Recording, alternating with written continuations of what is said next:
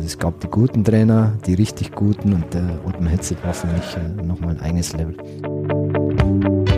Ich war Spieler, ich war Trainer, ich war Cheftrainer. Also ich habe das alles schon so selber ein bisschen auch durchlaufen mit, mit eigenen Erfahrungen. Das kann ich halt jetzt echt enorm einsetzen. Mittwochabend, zweite Liga, okay, also, aber da hast du gemerkt, hey, das ist Wahnsinn, dieser Club ist so geil. Der Club-Podcast. Servus, liebe Klubberer. Hier ist Markus Othmer und es ist für mich wirklich mal eine komplett neue Situation, dass ich vom ersten FC Nürnberg eingeladen werde und jetzt in einer Rumpelkammer Michael Wiesinger gegenüber sitze. Servus, Michi. Ja, hallo Markus. Äh, ja, auch von mir natürlich an alle ein herzliches Willkommen beim Club-Podcast. Ähm, ja, mit Markus zusammen. Wir hatten ja hier die Katrin Müller-Hohenstein schon hier, die, die äh, durch die Sendung moderiert hat, sage ich mal. Und jetzt den Markus hier, der natürlich auch eine Club-Vergangenheit hat. Du hast hier in der Jugend gespielt, stimmt's? Das stimmt, ja. C-Jugend. Okay. Hier draußen. Wir sitzen am Pfalzner Weiher in dem neuen Funktionsgebäude, was es damals natürlich noch nicht gab. Da waren es uralte Kabinen und wir mussten uns im Keller umziehen. Lizenzspielermannschaft im ersten Stock und oder im, im Erdgeschoss. Und das waren echt großartige Zeiten, auch wenn ich daran zurückdenke. Glaube ich. Markus ist auch äh, öfters mal bei uns in der Traditionsmannschaft dabei. Muss ich auch sagen, hat er sich auch äh, viel Respekt erarbeitet, weil er einfach ein guter Kicker ist. Also das muss man schon sagen. Verpflichtet Und- von Dieter Nüssing übrigens. Der hat irgendwann mal gesagt, ich spiele halt mal mit. Das Ja, echt nee, großartig. Ja, aber nur mitspielen geht bei uns dann auch nicht, das weißt du. Am Ende des Tages geht es ja doch darauf äh, hin, dass man sagt, okay, kannst du mithalten? Und das trifft bei dir zu 100% zu und äh, deswegen bist du auch in dieser Mannschaft sehr geschätzt. Vielen, vielen Dank auch für die Einladung, hier als Gast mal dabei zu sein und ähm, ein bisschen über dich zu sprechen, über deine Clubvergangenheit, über deine Clubgegenwart, vielleicht auch ein bisschen über die Zukunft. Du hast ganz viele Stationen beim ersten FC Nürnberg gehabt. Du warst als ganz junger Spieler nach dem Abitur bist du hierher gekommen, ähm, warst als Trainer da, ähm, bist jetzt Leiter Nachwuchsleistungszentrum. Das sind alles ganz spannende Themen, die für so einen Podcast natürlich perfekt passen. Vielleicht fangen wir mal in der Gegenwart an. Nachwuchsleistungszentrum. Das ist ja eine Geschichte, die hat sich bei allen Bundesligisten, Zweitligisten ähm, wahnsinnig äh, verändert, hat einen großen Stellenwert gewonnen. Wie sieht hier deine tägliche Arbeit aus? Ja, die tägliche Arbeit sieht schon so aus, dass es für mich auch jetzt erstmal seit sechs Monaten komplett was anderes ist. Also das muss man schon sagen. Äh, weg vom Platz. Ich bin ja auch, äh, war jetzt die letzten Jahre Trainer. Und das, was ich jetzt mache, ist äh, schon eher viel Büro, ja, viele Gespräche, viele Sitzungen mit meinen Trainern, mit meinen Mitarbeitern im NLZ, ja, wo man ja auch, spricht man, wenn man es mal hochrechnet, ja, auch von 50, 60 Leuten, ja, die da tagtäglich hier zu tun haben, ja, mit den Jungs, mit den Kindern, die wir hier haben, Mannschaften, sind wir bei 220 Spielern. Also diese ganzen Themen müssen natürlich äh, organisiert werden, moderiert werden, auch mal ja, ein paar Entscheidungen fallen. Und das ist so mein, mein, mein täglicher Ablauf hier. Also sehr, finde ich sehr anspruchsvoll, wirklich ganz was anderes. Und äh, ja, aber ich bin, bin sehr, sehr angekommen hier. Vermisst du die Arbeit auf dem Platz? Werde ich oft gefragt. Äh, ist ja irgendwo logisch, dass so eine, so eine Frage kommt. Ja, so am Anfang war es so ein bisschen eine Fangfrage. So von ein oder anderen Journalisten habe ich es zumindest empfunden, ja, um mich da aus der Reserve zu locken. Äh, machst du das jetzt, ja, um so ein bisschen wieder Zeit zu gewinnen? Ist aber definitiv nicht so. Ja, viele denken vielleicht auch, bist in Lauerstellung, ja. Du wartest jetzt nur, bis irgendwo dann wieder der Platz frei wird, dass du, dass du wieder auf, dem, auf, auf die Trainerbank zurückkehren kannst. Ja, aber das, das bin ich nicht. Ähm, Werde ich nie sein. So diese Lauerstellung habe ich vielleicht selber verspürt in meinem Rücken öfters mal. in manchen Stadien, Ja. wo ich als Trainer saß. Aber ich selber, ja, ich ticke nicht so. Mm, Ist mir ein bisschen, ja, ist mir fremd, weil ich einfach ähm, ja nicht so in diesem Profigeschäft unterwegs war die letzten Jahre. Vielleicht schon ein Punkt ist, wo man vielleicht auch mal ein bisschen ja, abgewichster sein muss, weiß ich nicht. Aber werde ich nicht sein, will ich auch gar nicht Warst sein. du als Spieler, glaube ich, auch nicht, ne? Du warst immer schon jemand, der klar für Leistung steht, für, für aber auch für eine Einstellung steht und auch für für ja für ein ich sag mal für eine für Ehrlichkeit stehst auf dem Platz.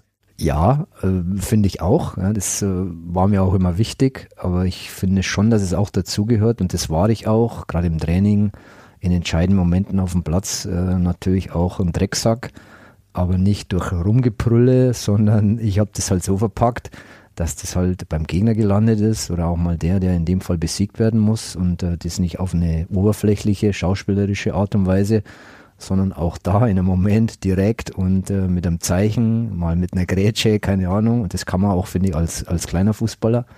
Äh, auch so ein Thema, Körperlichkeit äh, gehört ja auch zu meinem Spiel. Und da auch, um im, im, richtigen Moment mal einen Satz zu platzieren beim Schiedsrichter, beim Mitspieler. Äh, das, das, also ich finde schon, dass ich da auf meine Art ja, unangenehm war. Aber ja, es ist doch schön, wenn man nach außen immer so ein Image hat. Äh, Teamplayer ist ja, ist ja toll, ist ja, steht ja über allem, aber ist ja klar, dass du auf dem Platz äh, ja, die, die entscheidenden Momente nicht für dich äh, in die Richtung kriegst, ja, wenn du nicht irgendwo auch äh, ja, weißt, hey, es geht auch mal um äh, so eine mentale Kriegsführung, das gehört auch dazu für die 90 Minuten, wo gespielt wird. Weil das ist ja auch immer das, was momentan viel diskutiert wird, gerade wenn man, äh, wenn man jetzt in die Bundesliga schaut, härtere Gangart der Schiedsrichter, die jetzt auch die Meckereien unterbinden wollen, plötzlich mal gelbe, gelb-rote Karten geben, weil sich jemand auf dem Platz nicht ordentlich benimmt. Das ist ja immer das eine. Das gehört dazu. Nach Schlusspfiff, glaube ich, ist es dann auch, da zeigst du sofort ein anderes Gesicht und dann gibt's Shake Hands und äh, dann wird anständig wieder auseinandergegangen. Ich finde schon, aber ich glaube, dass es auch viel mit der Erziehung zu tun hat. Wie, wie hast du das zu Hause mitbekommen? Wie war es in deinem Jugendverein? Wie haben es dir da die Trainer vorgelebt? Ja, Gab es da klare, klare Hinweise, wie man sich da zu verhalten hat? Ich finde, das ist schon sehr wichtig und das prägt einen natürlich. Für mich war schon immer klar, und es ist auch heute so, bei aller Emotionalität, bei aller, ja, bei allem Wettbewerb, ja, es geht ja in dem, was, oder wo ich zuletzt auch die letzten Jahre war, um viel Geld. Am Ende des Tages, nach dem Schlusspfiff auch, äh, ja, da sind Menschen am Werk, da sind auch Freunde auf der anderen Seite und dann auch im richtigen Moment dann zu wissen, hey, jetzt äh, ja, bleib mal wieder ruhig, jetzt äh, gibt man sich die Hand, äh, redet auch mal vielleicht über andere Themen nach dem Schlusspfiff, das gehört auch dazu. Und ich finde, das gehört auch zum Profi-Sein dazu, einfach da ähm, klare Kante zu zeigen und aber auch ein bisschen auch nahbar zu sein. Ja. Ich finde das schon wichtig, als hier wie eine Maschine durch die Gegend zu laufen und zu sagen, hey, ich, ich äh, definiere, mich nur über dieses Ergebnis und dementsprechend laufe ich auch rum wie so ein, ja, so ein Kühlschrank. Ja, funktioniert nicht. Ist das das, was du deinen, deinen Nachwuchsfußballern auch vermitteln willst? Die jetzt hier bei dir im Nachwuchsleistungszentrum, du hast gesagt 220 Fußballer, das ist ja Wahnsinn. Und die verändern sich natürlich. Klar, gerade in so einem NLZ, bei einem, bei einem Profiverein, ähm, gibt es ja auch ein Kommen und Gehen. Ist das ein ganz wichtiger Punkt, der auch, der auch hier trainiert wird und erzogen wird? Auf jeden Fall. Also ein ganz wichtiger Inhalt bei uns auch äh, in, in der Ausbildung, auch die Persönlichkeit mitzuentwickeln, den Jungs von Anfang an klar ein Signal zu geben, ja, wir möchten dich gerne hier als, als Spieler empfinden, der, der, wenn er übers Gelände geht, der, der, der grüßt, ja, der aufgeschlossen ist, ja, der einem in die Augen gucken kann, ja, der nicht äh, verdruckst hier rumläuft, der nur mit sich selber beschäftigt ist. Ja, das ist uns schon wichtig in dem, wie wir den ersten FC Nürnberg verkörpern wollen. Das gehört dazu. Wir wollen Spieler natürlich, die auf dem Platz alles geben, die gewinnen wollen, gehört auch dazu. Aber die natürlich nach dem Spiel wissen, ey, was, was Fairness heißt, ja, was Respekt gegenüber dem, dem Gegner mh, mm, heißt, was gegenüber den Zuschauern es heißt, respektvoll sich zu verhalten. Also das sind schon ganz wichtige Inhalte, die wir hier vorleben wollen und die wir natürlich auch umsetzen wollen, weil ich glaube, das ist äh, der erste FC Nürnberg ist so ein Verein, der ja für mich ist ist es genau das. Dieser Club ist äh, steht für für Werte und wir haben die Aufgabe, unseren jungen Spielern das auch so zu vermitteln. Wie hat sich das verändert? Die die, die Nachwuchsarbeit, wenn man jetzt mal vergleicht, ich gehe gar nicht zurück in deine Jugend, weil ähm, einfach mal in den letzten zehn Jahren, wie hat sich so ein Nachwuchsleistungszentrum auch verändert? Also viel ist ja schon, muss man wissen, es ist ja vom, vom, vom DFB, von der DFL auch vorgegeben. Ja, also die Vereine haben jetzt nicht hingegangen und haben gesagt, hey, jetzt, jetzt machen wir mal, sondern es wurden gewisse Dinge äh, verlangt. Nach dieser, glaube ich, desaströsen Europameisterschaft 2002 war, glaube ich, so ein bisschen der Anlass dafür, das Ganze mal zu hinterfragen. Also es gibt schon Vorgaben, Vorschriften. Es gab die letzten Jahre diese Zertifizierung, ja, wo jeder äh, jedes NLZ versucht hat, gewisse Thematiken abzuarbeiten, um letztendlich dann auch in der Bewertungsskala dahin zu kommen, um vielleicht auch äh, äh, da Bonuszahlungen zu generieren. Das muss man schon wissen. Und dementsprechend wurden halt verschiedene Punkte abgearbeitet. Ja, auch gewisse ähm, Berufsstellen ge äh, geschaffen im NLZ. Ja, und so wurde halt Punkt für Punkt äh, abgearbeitet, um zu sagen, hier in dem Bereich kann ich mich verbessern. Also das muss man schon, schon auch im Kopf haben, dass da gewisse Vorgaben da waren und an denen musste man sich orientieren. Und deswegen sind die NLZs auch gewachsen. an den Mitarbeitern. Ja, es gab dann nicht nur Trainer, Co-Trainer, sondern es gab natürlich auch Athletiktrainer, Torwarttrainer. Es gibt mittlerweile Psychologen, Pädagogen aufgrund der Internatsbetreuung, die man betreibt. Also das ist alles schon ein bisschen auch, sage ich mal, vom DFB gesteuert oder von, von der DFL gesteuert worden. Und die Vereine mussten sich in gewisser Weise auch anpassen. Und so ist das ganze Konstrukt auch gewachsen. Vergleich zu früher muss man schon sagen, dass man hier ja, Infrastruktur natürlich klar, bessere Bedingungen, den Jungs wird viel abgenommen, ja, man versucht Hilfestellungen zu geben in allen Bereichen. Ja, das ist, glaube ich, so der, der gravierende Unterschied. Früher hast du halt einen Trainer gehabt, äh, einen Co-Trainer, dann äh, drumherum die Eltern, die du noch einigermaßen als Trainer wahrscheinlich im Griff haben äh, musstest. Ansonsten warst du auf dich alleine gestellt. Und äh, ja, das ist äh, heutzutage nicht mehr darstellbar. Man muss nur aufpassen, äh, wo man die Grenze zieht oder wo man sagt, hey, vieles, was früher war, kann heute auch noch gut sein, aber man muss natürlich auch innovativ sein, man muss sich anpassen. Ja, wir sind in einem Wettbewerb. Allein Nürnberg ist ja umzingelt hier von, von mehreren Clubs, die natürlich auch gute Nachwuchsarbeit machen. Also diese Dinge sind äh, sorgfältig zu betrachten, aber ich glaube so von unseren, wir dürfen trotzdem nicht wegkommen von unseren Grundwerten. Da bin ich wieder beim Thema das, was uns ausmacht, muss immer äh, Ursprung sein von, des, von dem, wie wir hier ausbilden. Und das ist nun mal diese Ehrlichkeit, authentisch sein, auch über diese, diese Kampfstärke zu kommen. Ja, wir, wir brauchen hier Spieler, die, ja, die musst du nicht motivieren, die musst du nicht anschieben. Es muss selbstverständlich sein, äh, wenn du dieses Wappen auf der Brust hast äh, von diesem Verein, der, der so viel erlebt hat, dann gibt's nur eins auf dem Platz und, und alles raushauen. Du sagst, den Jungs wird einiges abgenommen. Klar, das muss auch so sein, ähm, weil den Jungs auch einiges abverlangt wird auf der anderen Seite. Also wenn ich jetzt mal schaue in eine, eine U19 beispielsweise, die A-Jugend des ersten FC Nürnberg, dann stehen die in der Regel fünf bis sechs Mal in der Woche auf dem Platz, wenn man die Spiele mit, mit einbezieht. Und das heißt aber auch, dass ganz wenig Zeit für andere Dinge bleibt. Ist das eine gute Entwicklung? Ja, es ist auf jeden Fall mit, äh, mit äh, Sorgfalt zu betrachten. Also wenn man so mit den Jungs sich unterhält, ja, man wirklich ein bisschen in die Tiefe geht, dann merkst du schon, dass wir hier natürlich auch aufpassen müssen. Es gibt immer Themen, erste Freundin, Pubertät, ja, mal, mal schulische Probleme, ja, die eigentlich tagtäglich auch aufschlagen können. Ja, davon hängt so ein bisschen auch die sportliche Leistung ab. Äh, das ist alles äh, ganz sensibel zu betrachten und da musst du auch äh, schon den ein, Einzelnen äh, ja, immer, immer, immer dir Zeit nehmen, mal zuhören du, wie geht's dir? Ja, das, das kann man nicht alles oberflächlich betrachten. Ne? Das, das sind so auch meine ersten Eindrücke nach sechs Monaten. Unheimliche Power hier, aber auch im Umfeld der Jungs, ja, Beraterszene, auch Eltern, die du natürlich ins Boot nehmen musst, ja, wo manchmal schon schwierig ist, ja, wenn so ein bisschen die Meinungen oder die, die, die Ideen äh, mit dem Jungen auseinandergehen. Ja. Wir, haben hier, wir haben hier einen klaren Anspruch, ja, wir haben eine klare Vorstellung in der sportlichen Ausbildung wir vermitteln auch alle, dass das hier natürlich kein Selbstläufer ist. Es ist auch kein Wunschkonzert. Aber da kommen wir manchmal schon so in eine Ecke, wo man sagt, hey, hm, bleibt da der Junge nicht so ein bisschen auf der Strecke? Und äh, ja, gerade U19, wie du sagst, man hat ja den Begriff Bundesliga eingeführt vor ein paar Jahren, U17, U19 Bundesliga. Ich für mich selber sage, da hat man schon ja, eine Marke gesetzt, aber ich merke in vielen Gesprächen, dass, dass es schon so ein bisschen auch, ähm, ja, ich sage, das führt in die falsche Richtung. Wir reden dann um Bundesliga. Die Jungs wollen in der Bundesliga spielen. Aber das hat mit der tatsächlichen Bundesliga äh, noch nicht viel zu tun. Das ist immer noch Jugendfußball und äh, zwar die letzte Stufe. Aber es ist mir gelegentlich in diesen Thematiken, Verträge, wie geht's weiter, Zukunftsgestaltung, dieser Begriff ich will Bundesliga spielen in der Jugend ist mir zu viel und das ähm, führt im Moment, finde ich, auch so ein bisschen in die falsche Richtung. Man muss ja mal hochrechnen, es gibt auch nicht nur eine Bundesliga im Jugendfußball, sondern es gibt vier Bundesligen, da spielen jeweils zwölf Mannschaften, die haben einen Kader von jeweils 20, 20 Jungs.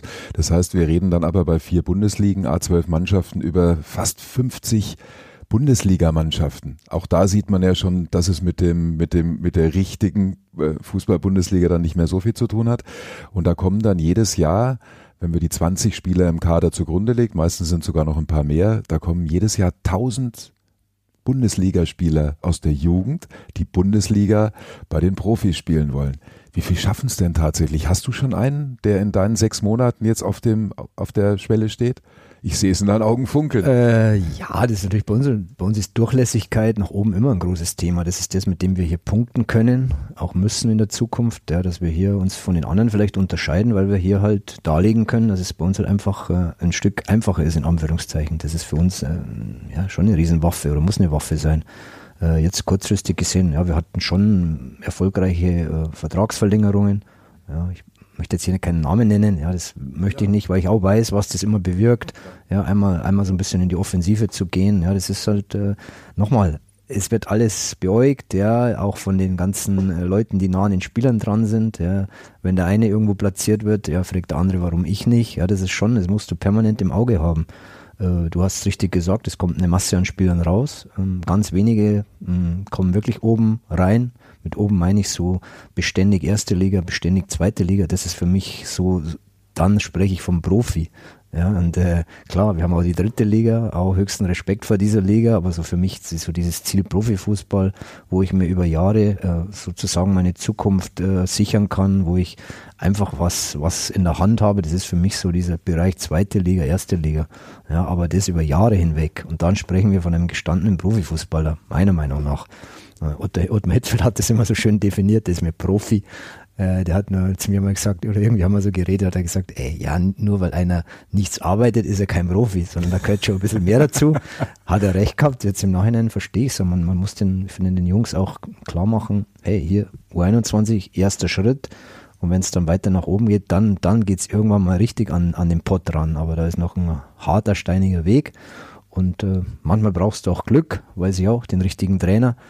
Aber mir ist schon wichtig, dass wir hier nicht, nicht so eine Traumfabrik hier bauen. Das ist manchmal schon, ja, manchmal gehst du das Spiel ja auch mit, ja, weil du sagst, okay, dann lass es ihn einfach glauben, ja. Ich, trotzdem will ich erstmal, dass er bei uns bleibt.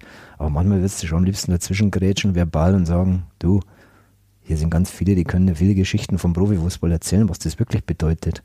Und das ist, äh, das ist eine, schon eine Nummer, wenn du da erfolgreich sein willst, dann äh, ja, musst du dich schon warm anziehen, musst du hart arbeiten äh, ich trifft es gerade ein bisschen ab, merkst es, aber dieses Thema ist schon, das Nein, bewegt das ist spannend, mich, total äh, spannend. Weil ich ja auch nach sechs Monaten jetzt ja vieles mitbekommen habe. Ja, das äh, manchmal, wo ich, wo ich nur den Kopf schütteln kann, über so Ideen oder so eine, so eine eigene Wahrnehmung von, von, von Menschen, die, die vielleicht da ihre Kinder, Jugendlichen, äh, erwachsen werdenden Jungs so ein bisschen einschätzen, wo ich sage, nee, nee, hm, völlig falsch. Also so läuft es nicht. Ja, da geht es um andere, andere Komponenten und äh, ja, das sehe ich schon mal meine, als meine Aufgabe, dann auch klar meine Meinung zu vertreten.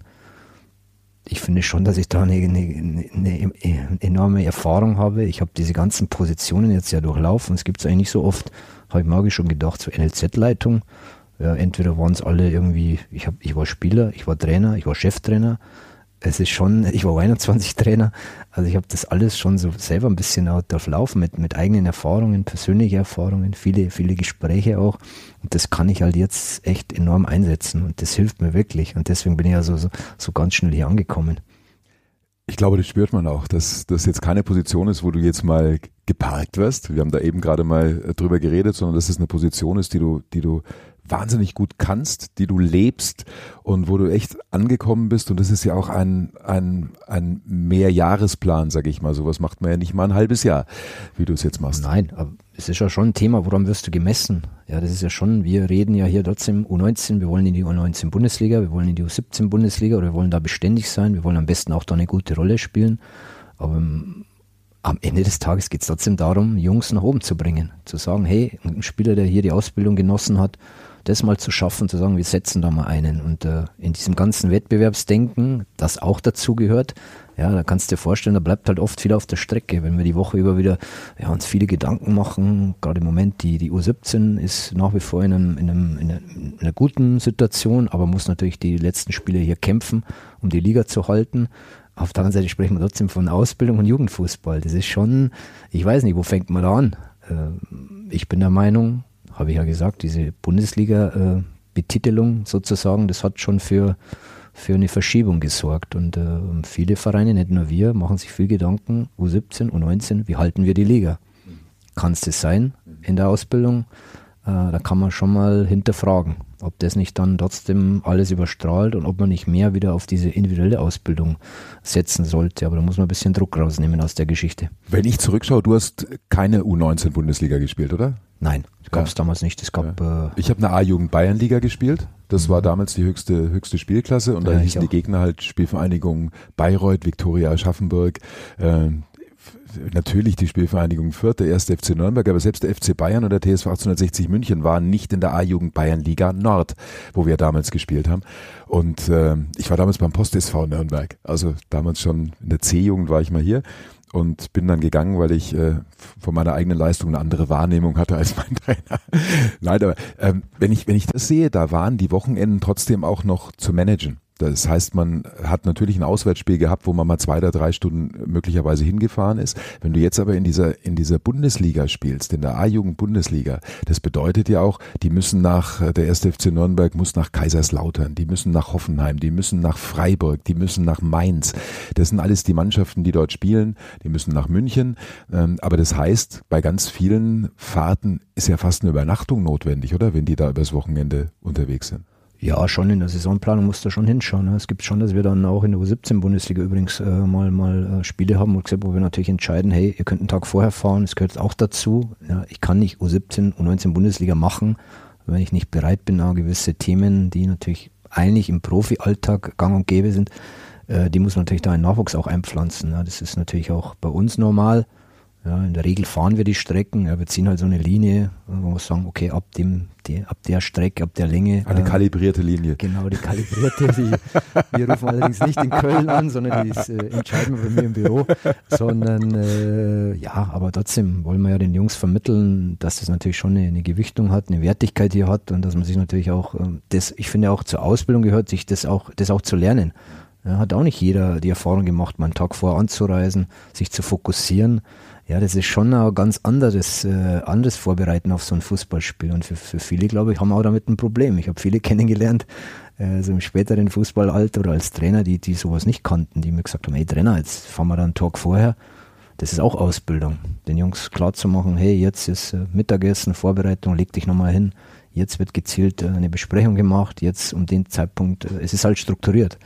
Und das ist halt schon was Neues und äh, gehört aber auch zur Ausbildung dazu und bringt die Bundesliga halt mit sich, die Jugendbundesliga. Jetzt hast du viele äh, Weggefährten in deiner Karriere erlebt. Du hast eben mal gerade Ottmar Hitzfeld angesprochen. Ganz spannend natürlich. Ähm, in dem Jahr, wo du äh, bei den Bayern warst, ähm, das Champions League Jahr 2001 mit dem, mit dem Sieg in Mailand damals im Finale. Ähm, du hast hier natürlich wahnsinnig viele, viele Weggefährten. Fangen wir mal beim ersten FC Nürnberg an, auch in der jetzigen Position. Da sind ja im Trainerstab etliche, ähm, die den Clubfans natürlich bekannt sind, weil es ehemalige Größen sind. Ja, man kennt sich hier schon. Also das muss ich schon sagen. Das macht es hier schon auch besonders. Das, ähm, deswegen fühle ich mich auch hier besonders wohl. Was ich eh schon tue, aber das ist noch die, das i-Tüpfelchen. Wenn ich jetzt hier diesen, wenn ich Marek rumlaufen sehe, fange ich mal an, an Andy Wolf, Thomas Galasek, Dieter Frei, wen haben wir noch alles? Reini Hintermeier, Dieter Nüssing, äh, das ist, äh, ja, das ist hier omnipräsent. Das macht richtig Laune hier und äh, ja, die sind alle hier mit Feuereifer dabei. Man hat hier schon so einen Austausch, wo ich meine, okay, das sind, das sind so, ja, das sind Leute, die das, die das alles erlebt haben. Was wir ausbilden, haben die erlebt. Und äh, natürlich auch muss man aufpassen, man muss immer, immer justieren. Ja, man darf nicht in der Vergangenheit äh, irgendwo hängen bleiben. Ja, das darf nicht passieren, weil die, die, die, der Fußball entwickelt sich natürlich weiter, die Gesellschaft entwickelt sich weiter. Eltern sind vielleicht jetzt ein bisschen anders drauf als früher. Das, das ist einfach auch so. Ja, das muss man auch akzeptieren. Es gibt einfach jetzt auch eine andere Generation. Und aber trotzdem so gewisse Grund, Grundideen, äh, Werte, die sind halt hier brutal verankert und das finde ich richtig gut. Und ich sage auch den Spielern immer, hey, wenn ihr schlau seid, dann, äh, dann hört dazu. Nehmt euch das raus. Äh, und äh, aber im Ende, wenn wir zusammensitzen, kommen wir trotzdem immer so ein paar, paar Schlagworte sind immer gleich bei jedem. Einstellung, Motivation, alles für diesen Verein zu geben, ja, für diesen Verein durchs Feuer zu gehen. Ich sage alles zu tun, fast alles. Natürlich kannst nicht alles machen, aber einfach äh, ja für diesen Club zu leiden. Und das äh, haben die alle im Herz drin und äh, da bleibe ich dabei. Und äh, das ist hier schon eine Wucht, die tagtäglich hier rumläuft, das muss man schon sagen. Die Clubfans, die diesen Podcast hören, kennen das auch, mit diesem Verein zu leiden ich bin in Nürnberg geboren, bin äh, wirklich Klubberer von klein auf, obwohl in meiner Familie nie so Fußball das ganz große Thema war, aber für mich war von vornherein klar, ich will, will Fußball spielen, war jede Sekunde draußen auf dem Hof, auf, auf irgendwelchen Sportplätzen. Es war natürlich der erste FC Nürnberg. Und wie ganz viele kann ich mich an die letzte Meisterschaft nicht erinnern Da war ich zwar schon auf der Welt, so alt bin ich schon, aber ich kann mich da nicht dran erinnern. Ist das äh, Pokalsieg klar? An den können sich können sich alle erinnern, aber selbst der ist jetzt mehr als zehn Jahre her. Ähm, macht's das in gewisser Weise schwieriger, also auch diese Identifikation äh, zu schaffen? Ja, also fällt mir selber schon schwer. Also geprägt hat mich ja auch eher so diese Zeit. Ich, ich wusste ja als Jugendspieler jetzt vom Club auch nicht so viel. Bei mir damals im Ort oder wo ich herkomme, da gab es den Peter Stocker. Da wusste ich, die Eltern hatten so ein Möbelhaus in äh, Burgkirchen an der Alz heißt es. Glaube, ich weiß nicht, ob es immer noch gibt. Er ist mittlerweile hier in, in, in Tennelohe. Und das war so mal, der wusste ich, da ist einer bei dem Verein, wo ich spiele, der beim ersten FC Nürnberg ist. Das war so meine erste Verbindung. Aber über diese klassischen Geschichten hier wusste ich auch nichts. Habe mir dann natürlich, als der Club Interesse angemeldet hat oder bei mir vorstellig war, habe ich mich mit diesem ganzen Thema hier beschäftigt und habe relativ schnell gemerkt, was das hier für eine, für eine Wucht ist. Für mich war es prägend. Äh, ich kam halt zu einer Zeit hierher, im ersten Jahr Bundesliga, hier durchgestartet und dann gleich mal abgestiegen da weißt gleich mal, äh, was das eigentlich äh, hier für eine Bedeutung hat oder wie du damit da konfrontiert warst. Ich habe gemerkt, ey, ich war gut, aber trotzdem war die Rückmeldung, das Feedback von vielen schon, äh, du bist halt dann in dem Boot und sitzt da mit drin. Und äh, das, du bist Repräsentant Nummer eins von diesem Club hier, du bist in der Profimannschaft und du kriegst das ganze Feuer außenrum einfach ab, direkt, wenn du nicht erfolgreich bist. Das gehört hier auch dazu und das habe ich relativ schnell kapiert. Ja, das war für mich äh, wichtig zu begreifen. Das war, das habe ich schon, das war nach einem halben Jahr, hatte ich das Intus, ja, so läuft es hier. Äh, nee, du musst einfach dann, ja, liefern. Und äh, deine eigene Idee, die du hast, ja, die, die ja, es, es ist gut, aber trotzdem, wenn das ganze Konstrukt nicht hier läuft, dann gibt es ein Musst Problem. Du unterordnen. Ja. Du warst damals äh, frisch gebackener Abiturient, ne? vorher noch Abi gemacht, dann hierher gekommen. Wann war das? Welche Saison? Äh, 1993, ich habe 92 mein Abi noch gemacht, ja, mich da durchgekämpft. Bei 60 war ich da vorher und dann bin ich nach Starnberg gewechselt. Das war so ein Umweg. Äh, Von den Löwen zu den Seelöwen. Ja, 60 war damals also im Umbruch, ja, konnten auch nicht so klar definieren, was sie vorhatten mit mir. Ja, ich habe da auch irgendwie das Gefühl gehabt, da wird ein wenig rumgeeiert. Aber damals gab es jetzt nicht einen Karriereplan oder einen Berater, der da saß, sondern für mich war klar, okay, ich muss spielen, so hoch wie möglich, Seniorenfußball, okay, gehen wir in die dritte Liga. Und das war damals mit dem FC Schwamberg, war für mich absoluter Glücksgriff. Was jetzt am Nachhinein auch weiß, ich hatte einen super Trainer, der ist äh, Charlie Finsterer, war Top-Mann, sieht so aus wie Erich ist ja witzig, weil die mal alle verwechselt haben. Vor kurzem habe ich den Erich Kühnackel mal getroffen, habe ihm das erzählt. Hat er gesagt, wusste ich gar nicht, dass ich einen Doppelgänger im Fußball habe. Also ja, ist so, aber nur so nebenbei. Und äh, ja, hat uns sehr ge gefördert, gefordert. Und dann kam dieser Zeitpunkt nach Nürnberg, aber noch mit dem Hintergrund, ich habe noch Zivildienst gemacht. Und das war halt schon ein Thema, wie machen wir das hier? Ich war eigentlich dann Profi ab Juni, musste aber hier im August Meierheim da drüben noch äh, Zivildienst machen. Drei Monate. Und da habe ich mir am Anfang gedacht, locker schaffe ich das, aber ich habe nicht, äh, hab nicht äh, damit gerechnet, dass ich halt jeden Tag um fünf Uhr aufstehen muss. Und dann war ich halt hier im Profi-Zyklus drin, zweimal am Tag Training, kannst du dir vorstellen. Ja, Bin Wahnsinn. drüber zu meinem Hausmeister und habe gesagt, äh, Chef, Zivi geht nicht so. Dann hat er gesagt, bringst jede Woche vier Freikarten für die Clubmannschaft, für die, fürs Stadion, dann kannst du daheim bleiben. Das war also mein erster, wo ich das merkte. Verjährt, das kann man gut erzählen. Nein, aber hey, das, da habe ich, hey, hier sind überall, die waren nur, nur Clubfans. Die waren so herzlich, die haben mich sofort integriert. Und der eine hat gesagt, Michael, dann schaffst du es nicht, oder? Habe ich gesagt, nein, ich kann nicht um 10 Uhr trainieren, wenn ich hier um 5 Uhr hier, äh, was weiß ich, äh, Hausmeisterdienste mache. Und er sagt, weißt du was, bleib daheim, bringst Karten. Und dann bin ich halt einmal im Monat drüber und habe mein Sold abgeholt. Hat nie einer nachgefragt, habe noch immer Verbindungen zu den Leuten hier und das war so für mich so die erste, ja, wo ich wusste, dieser Club, der, ja, der ist, der ist einzigartig, gerade in der Region hier. Und hier gibt es äh, so viele Menschen, die da mitfiebern tagtäglich, das habe ich auch gemerkt, jeden Tag nur ein Thema, erst FC Nürnberg. Du bist abgestiegen mit dem Club und da gehen ganz viele weg vom Verein. War das für dich damals ein Thema? Zu sagen, ja, ich muss jetzt weiter Bundesliga spielen? Ja, ich weiß jetzt nicht, wie ich reagiert hätte, wenn ich einen Berater gehabt hätte, der so omnipräsent gewesen wäre wie die Berater heute, der mich an die Hand genommen hätte, der gesagt hätte, du Michael, äh, alles gut, aber jetzt lass uns mal überlegen. Ich bin halt heimgekommen, weiß ich noch wie heute. Ich habe hier in Johannes gewohnt, irgendwo in Nürnberg. Anrufbeantworter, das war nach dem Dortmund-Spiel nachts um eins. Wir sind zurückgefahren hier aus Dortmund, haben das Spiel verloren.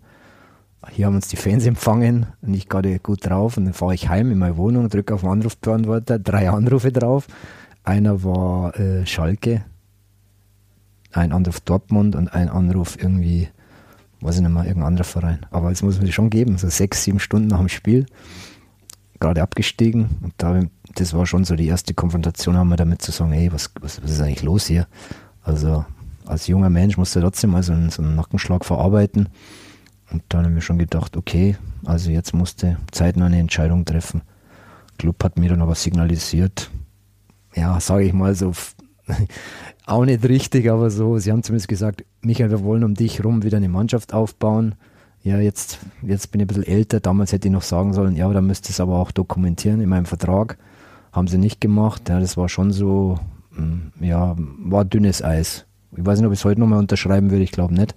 Aber für mich war einfach, ich habe halt Blut geleckt und ich wusste, ich, ich tick halt so. Ich wusste, ey, du warst beteiligt, wir haben das, das blöde Ding an die Wand gefahren und jetzt äh, wirst du auch dafür sorgen. Äh, ich ich habe da immer schon diese, diese Schuld, sage ich mal, Verantwortung habe ich auf, auf mich geladen.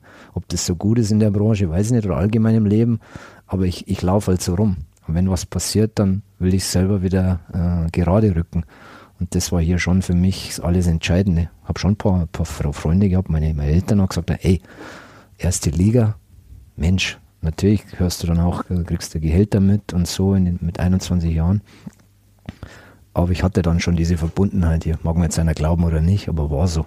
Und ich glaube, das glauben dir alle, weil ich ja. meine, du bist damals bist, bist nicht den einfachen Weg gegangen, sondern bist den schwereren Weg gegangen, bist ja auch immer wieder zum ersten FC Nürnberg zurückgekommen in unterschiedlichen Funktionen, bist jetzt ja auch wieder da und spürst ja auch, dass, äh, dass dir große Wärme entgegenstrahlt und dass du, glaube ich, auch dadurch ja etwas geschafft hast, was, äh, was jetzt auch so ein bisschen DNA des Vereins ist. Alle, die du eben genannt hast, die jetzt hier mit dir auch im NLZ arbeiten, das sind ja alles Spieler, die auch beim ersten FC Nürnberg geblieben sind, die auch viel Zeit ähm, hier, obwohl es sportlich nicht immer ganz einfach war. Dieter Nüssing, glaube ich, ist das beste Beispiel.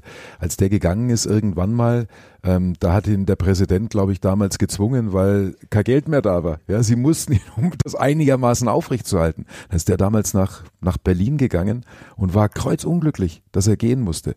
Aber das sind ja nur Leute, die auch sich mit so einem Verein diese Verbundenheit haben, die lange da bleiben. Gibt sowas in Zukunft überhaupt noch? Ja, ich weiß nicht. Es ist schon, wenn man die Geschichte vom Dieter da hört, das habe ich natürlich auch an, unseren, unsere, unseren Podcast hier angehört, ja, wo du also ein bisschen mehr mitkriegst, noch so hinter der Person. Das sind schon so, glaube ich, eh, so, so einschneidende Erlebnisse oder so als Familie oder als junger Mensch schon entscheiden musst, ob es es heute noch gibt. Ja, weiß nicht kommt drauf an. Schwierig, ne? Ich meine, ich, auch wenn du mal schaust, Traditionsmannschaften von Fußballvereinen, gibt es die überhaupt noch? Die spielen, die haben in ihrer, in ihrer Vita, haben die zehn verschiedene Vereine spielen, äh, stehen. Können es natürlich in allen Traditionsmannschaften dann spielen, aber sowas wie beim, beim Club jetzt auch, wenn man sich diese Mannschaft anschaut, das sind alles ja, durch also und durch. Ich finde schon, also für mich ist halt erst FC Nürnberg, aber das, ich kann ja nur für mich sprechen. Ja, ich kann ja nicht. Wir sprechen jetzt ja auch ja, über dich. Ich, ich will ja nicht, aber für mich das hat das immer auch was mit, mit Ehre zu tun. Ja, das ist, äh, diese, ja, mit Charakter, mit Mentalität, ja, da kommt dieses, ganz viel zusammen. Diese Demut auch, äh, was ich diesem Club hier zu verdanken habe. Deswegen käme für mich jetzt eine andere Tradition, Traditionsmannschaft nicht in Frage. Also es gibt ja nur eine, wo ich spielen möchte, wo ich sage, diese Farben kann ich mit 40, 50 vertreten, mit, äh, mit allem, was ich noch drauf habe. Das ist der erste FC Nürnberg. Hat nichts damit zu tun, dass ich bei den anderen Clubs, wo ich war, natürlich auch viele Freunde habe. Ich finde auch immer, auch weggegangen bin, immer in, in einem Guten. Ja. Ich gesagt, hey, man sieht sich immer wieder, aber tief verankert im Herzen kann ich doch nicht, äh, da kann ich doch nicht zwei, drei Vereine haben, sondern da gibt es einen und der, der, der ist da äh, in Stein gemeißelt in Fels gemeißelt, wie wir hier, wir singen ja hier, der, der Fels in wilder Brandung. Also von daher, das ist, äh, und deswegen, da sitze ich manchmal, wenn ich so sehe, da kriegt einer da, da, da, ja, weiß nicht, schwierig, aber ich, ich, ich bewerte das, ich, ich nehme es auf, nehme es zur Kenntnis. Das habe ich mir die letzten Jahre oder 20 Jahre an, angewohnt im Profifußball, zur Kenntnis nehmen und nicht alles kommentieren. Ja, und du stehst ja für den Fels in wilder Brandung, ja auch wenn der Wind sich dreht. Ja, und das äh, hast du oft genug erlebt hier beim ersten FC Nürnberg. Lass uns kurz über die anderen Stationen sprechen, weil du warst bei den Bayern, du warst, äh, bist von, vom Club zu den Bayern. Was ja auch so ein, so ein Wechsel ist, den haben ja einige schon gemacht. Also da gab es mal einen Roland Grahammer, da gab es natürlich Stefan Reuter als, als Beispiel in den 80ern, die vom, vom Club zu den Bayern, Klaus Eder, äh, Norbert Eder, Klaus Eder ist der Masseur von der Nationalmannschaft, ähm, der, der da hingegangen ist. Wie war dieser Wechsel für dich? Das stelle ich mir wahnsinnig schwer vor. Naja, das habe ich schon gemerkt, dass das meine ganzen Jahre hier beim Club erstmal so ein bisschen in Frage gestellt hat. Ja, also bei den Fans, mein letztes Spiel hier, ich war leider verletzt, wurde ich da in die Kurve gewunken, ausverkauftes Haus da gegen Freiburg, da alle gnadenlos ausgepfiffen. Da habe ich mir auch gedacht, ey, hallo, was geht hier ab? Ey, ich habe doch, okay, aber so ist es halt. Und äh, muss man schon sagen, ich war da an einem Punkt in meinem Fußballleben, ich, ich brauchte eine neue Herausforderung. Ich habe gesagt, hey, Bayern München, ja, das ist äh, ja, Champions League, deutsche Meisterschaften, sich mit den Großen zu messen, vielleicht Nationalmannschaft zu kommen. Ja, das war immer so mein Ziel. Wurde ich einmal hier gebremst durch die Verletzung, da war ich eigentlich zur, zum Kader eingeladen, habe mir dann hier einen Knöchel gebrochen. Ja, da war eigentlich die Einladung schon reingeflattert, damals bei Berti Vogts. Da habe ich gesagt, ey Wahnsinn, aber das wollte ich mir einfach beweisen. Club ist dann leider wieder abgestiegen in dem Jahr 99, aber für mich war das, ja, aber es ist mir nicht leicht gegangen oder nicht leicht gefallen. Für mich war das eigentlich auch brutal. Natürlich verdienst du dann bei Bayern auch Geld, ja, ordentlich Geld. Und das war, das war nicht der Antrieb, sondern eher die Motivation, mir selber zu beweisen, hey, geh da hin, mess dich mit dem Besten, wirklich dem Besten und tagtäglich und äh, erfahre dieses, äh, dieses Gefühl oder diesen, diesen Club. Das wollte ich unbedingt. Und aber natürlich, viele haben mir gesagt, ey, weißt du, auf was du dich da einlässt? Also ja, ich weiß es. Ich bin schon äh, ja eher nicht von meinen Emotionen geleitet, sondern ich habe, ich mache natürlich mehr Gedanken. Wahrscheinlich machen wir zu viele. Ja, wie kann es ordentlich laufen? Was ist so die Zielsetzung? Und das war für mich klar, mit allen Schwierigkeiten. Du gehst dahin, du gehst nach München. Ja, du wirst gegen Widerstände ankämpfen müssen. Du wirst nicht die Lobby haben, die ich hier habe. Ja, hier war ich gesetzt. Hier gab es keine Diskussion und das musst du dir alles neu erarbeiten. Aber diese Lebenserfahrung, die ist im Nachhinein, egal wie es lief, die ist für mich Gold wert gewesen um einfach mal zu spüren in so einem Fußballbusiness, oh hey, keine Ahnung, du bist, du bist ersetzbar, du bist ein Puzzleteil. Da kommt der, dann kommt der wieder, du hast gut gespielt, eine Woche später sitzt du wieder draußen. Ja, da muss man erstmal damit umgehen. Und das äh, hat mich schon geprägt, weil ich viel, viel mitgenommen habe, trotzdem klar zu bleiben, trotzdem Teamplayer zu sein. Und das war in dem Jahr, also 2000 mit der Champions League, äh, mit dem Champions League Sieg, das war, das war eine Top-Mannschaft, auch charakterlich. Das kam manchmal viel zu kurz. Effenberg, Kahn, Lisa Rassou, die ganzen Topstars, Elber, aber so die hinten dran, die haben den Laden immer angeschoben und einer von denen war auch ich und das weiß ich. Und das, äh, diese interne Wertschätzung, die hast du da bekommen. Und das, das fand ich überragend vom Trainer, von Olli Kahn, der kam oft nach Spielen so, nach, nach weniger wichtigen Spielen und hat auch gesagt, ey, wie sie halt super, wieder gute Leistung, Top-Einstellung, so Sachen halt. Das hat mich halt äh, ja, das nimmst halt einfach mit. Das ist eine Erfahrung, die ist unbezahlbar. Damals sportlich natürlich für mich schwierig. Jetzt, 25 Jahre später, circa, ja, wie soll ich sagen, unbeschreiblich, unbezahlbar. Nimmt dir keiner. Und auf der Visitenkarte steht was? Champions League-Sieger. Ja, absolut. 2001. Genau. Unglaublich. Und viele der, der Weggefährten aus dieser Mannschaft ähm, sind im Fußball ja immer noch, äh, immer noch äh, fest verankert, sei es jetzt als Experten im, im Fernsehen. Klar, das sind die, die gefragt werden. Jetzt Oliver Kahn als neuer Vorstandsvorsitzender äh, FC Bayern München. Brazzo, äh, Salihamidzic war in der Mannschaft. Ähm, Thorsten Fink, Trainer, ähm, der mit vielen Stationen auch echt ähm, tolle äh, Trainererfolge gefeiert hat. Gibt es da so Freunde, die du, die du aus der Mannschaft hast, so echte Freunde, nicht nur einfach Leute, die man, die man ab und zu mal sieht? Hm, würde ich jetzt nicht sagen. Also jemand, der jetzt total über meinen privaten Familienstand äh, informiert ist, habe ich da nicht. Ja, man tauscht sich immer aus. Mit Thorsten Fink war ich über die Jahre sehr, sehr eng. Es hat sich ein bisschen zerlaufen. Thorsten ist dann ja auch mal nach, nach glaube ich, Basel, dann nach Zürich, jetzt in, in Japan. Ja, das ist halt schwierig. Ja, so dies, aus diesen Spielerzeiten mh, hm, oder gerade Bayern ist nicht so viel. Aber man, man kennt sich, man hat Kontakt. Ich habe immer das Gefühl, wenn ich bei Bayern bin, dann bin ich immer herzlich willkommen. Und du hast schon recht, es sind schon jetzt an vielen entscheidenden Positionen sind Leute aus dieser Mannschaft von damals. Also es wird schon irgendwann einen Grund haben. Es war eine sehr charakterstarke, meinungsstarke Mannschaft und äh, ja, dass da irg irgendwann viele ihren Platz finden, irgendwo in diesem Fußball, das, das war eigentlich auch klar. Und es ist schön, ein Teil davon zu sein, muss ich schon sagen. Ottmar Hitzfeld, war der wichtig für dich auch in deiner, in deiner Persönlichkeitsentwicklung? Weil du ihn eben gerade auch schon mal genannt hast? mm, Jahre später, weil ich dann immer mir so ein bisschen, vielleicht, ich wollte mir das ja nicht einreden, aber es wurde mir schon ein wenig suggeriert, hey, ein Trainer muss laut sein, ein Trainer muss brüllen, ein Trainer muss in der Kabine äh, Spieler zerlegen. ich versuche es jetzt mal darzustellen. Und ich war immer der Meinung, wie kann man sowas behaupten, wenn man Ottmar Hitzfeld nicht, wenn man den, wenn man den kennt, dann kann man das nicht sagen, weil der war immer ruhig, der war immer sachlich, der war nie äh, irgendwie, ja, der hat nie irgendwelche Dinge hervorgekramt, die einfach nicht äh, begründet waren, sondern er hat eine, eine, ganz klare Ansprache gehabt, der hat, äh, ja, der hat einen guten Draht zu den Spielern gehabt, aber der, der war trotzdem geradlinig und trotzdem hart. Also das eine schließt das andere nicht aus. Und deswegen war das für mich absolutes Vorbild in der Menschenführung, in der Mannschaftsführung. Hat bestimmt auch seine Seiten gehabt, wo wir vielleicht gar nicht wussten. Ja. Man hört ja immer das und das und das, ja, was so ein Trainer auch macht, keine Ahnung, aber der war für mich, äh, das ist Top-Level damals. Also es gab die guten Trainer, die richtig guten und der Ottmar Hitzet war für mich äh, nochmal ein eigenes Level. Wer war denn, wer war denn ein richtig guter Trainer? Über die schlechten müssen wir nicht sprechen heute ich hatte viele richtig gute Trainer. Einer beim Club hier, wo man auch selten so sagt, war Rainer Zobel. Äh, hat mir schon, hat uns mal erzählt, ja, der war ja auch bei Bayern, war so ein bisschen der Studierte damals, glaube ich auch so ein bisschen ein Außenseiter bei Bayern, aber auch respektiert intelligent unterwegs, viel hinterfragt und das hat er bei uns ja klar in der Trainingsarbeit schon reingepflanzt. Er war der Erste, der mal ja, so, so im taktischen Bereich auch viel gemacht hat. Leider sind wir mit ihm dann äh, damals, äh, haben wir die Kurve nicht gekriegt, aber das hat mir ein bisschen leid getan. Fand ich einen super Typen. Ja, ab und zu noch habe ich WhatsApp-Kontakt mit ihm, ist glaube ich im Norden wieder, war dann lange in, in, in Ägypten unterwegs. Der ist mir sehr hängen geblieben. Dann, klar, Hermann Gerland war hier Trainer, nicht, bei mir nicht so lange, aber das merkt, weiß man natürlich auch, der bei Bayern jetzt seinen Platz da hat, der auch so, so ein Denkmaler ist. Ja, so, solche Leute als Trainer zu haben. Felix Magath, ja, mit dem hatte ich hier zwei oder einer, es war ja nur ein Jahr, aber ein super Jahr, äh, der uns hier ja, teilweise an die Wand getrainiert hat, muss man schon sagen, aber wir sind halt marschiert. Und äh, ob das immer aus äh, sportwissenschaftlicher Sicht alles gut ist, Trainingswissenschaft, okay, wenn ich jetzt ab und zu sehe, dann sage ich immer, oh je, der lachte dann schon immer, aber ist auch ein cooler Typ irgendwie. Ich, ich mag den. Und der hat uns aber schon gefordert. Aber wir waren als Mannschaft halt, äh, ich, ich bin halt auch so ein Soldat, was soll ich sagen? Ich, ich habe damals nicht alles hinterfragt. Wenn der Trainer gesagt hat, hey, marschieren und wahrscheinlich auch jetzt da gegen die Mauer laufen, hätte ich es auch gemacht. Und hätte halt danach mal gefragt, Trainer, gab es einen Grund dafür?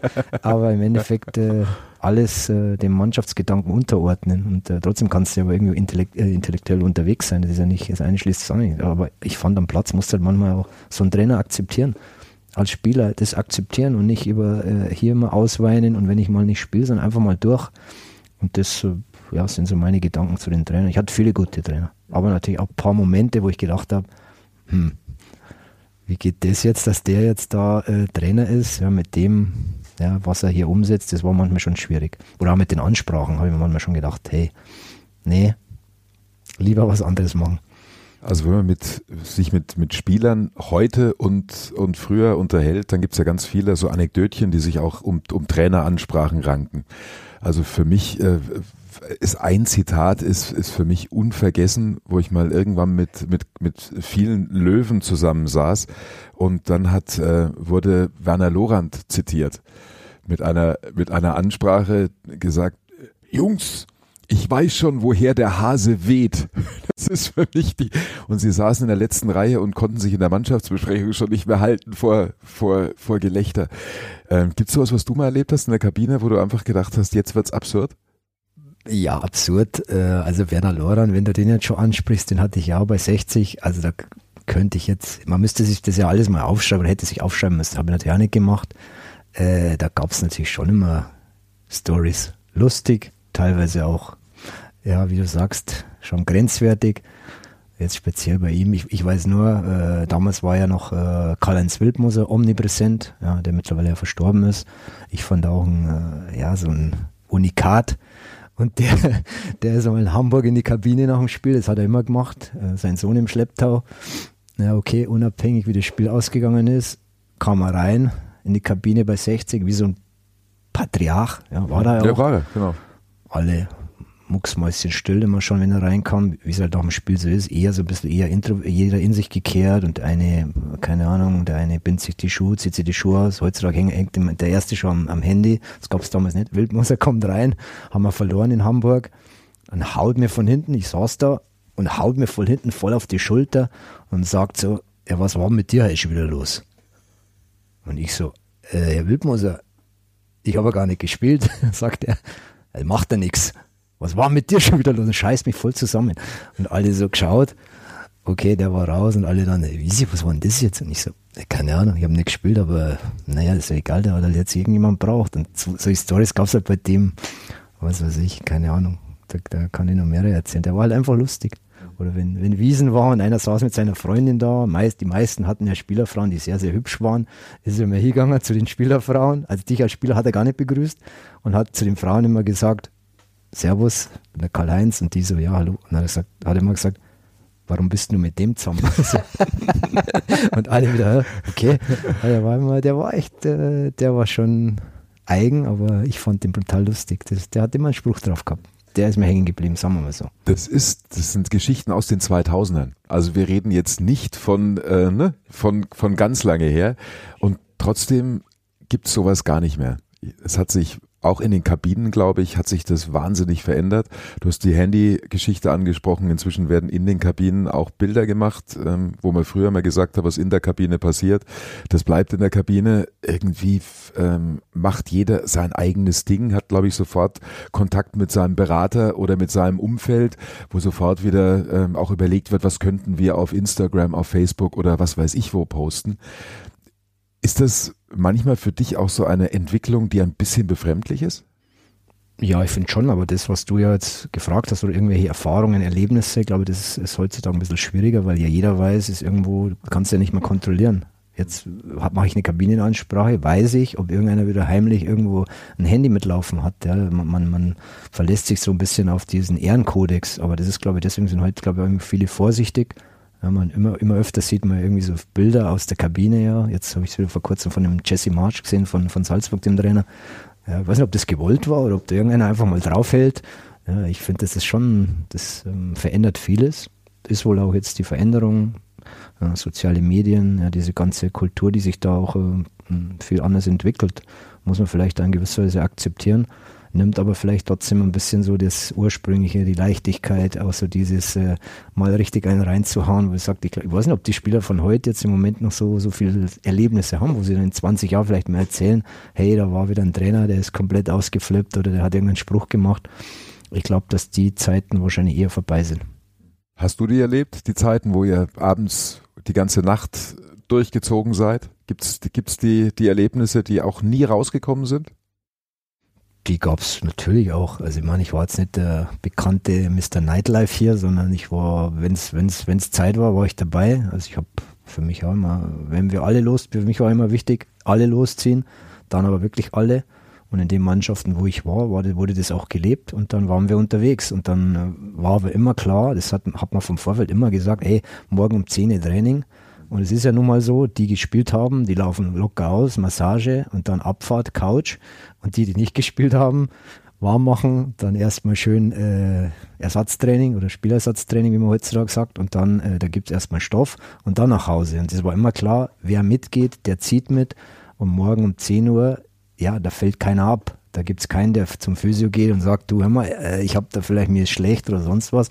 Das ist halt schwierig. Und das war bei uns oder in dem Mannschaft, wo ich war, immer Regel Nummer eins. Und also wir waren schon auch viel unterwegs, muss ich echt sagen. So auch, äh, wo viele vielleicht auch nicht mitgekriegt haben, ist ja auch gut so. Gab ja auch keine ähm, sozialen Netzwerke. Nein, aber man musste das schon immer auch den Zeiten anpassen. Wobei hier beim Club hatten wir mal eine Phase, da haben wir gesagt, weißt du was, es hilft doch nichts, wir können uns nicht verstecken, wir müssen raus. Aber auch dann müssen wir einstecken, dann wird Sprüche geben, dann wird es auch mal eine Beleidigung geben und dann werden wir alle durchatmen und nicht so, äh, sage ich mal, nicht so gleich uns äh, so provozieren lassen. Und das haben wir dann halt als Mannschaft oft geregelt.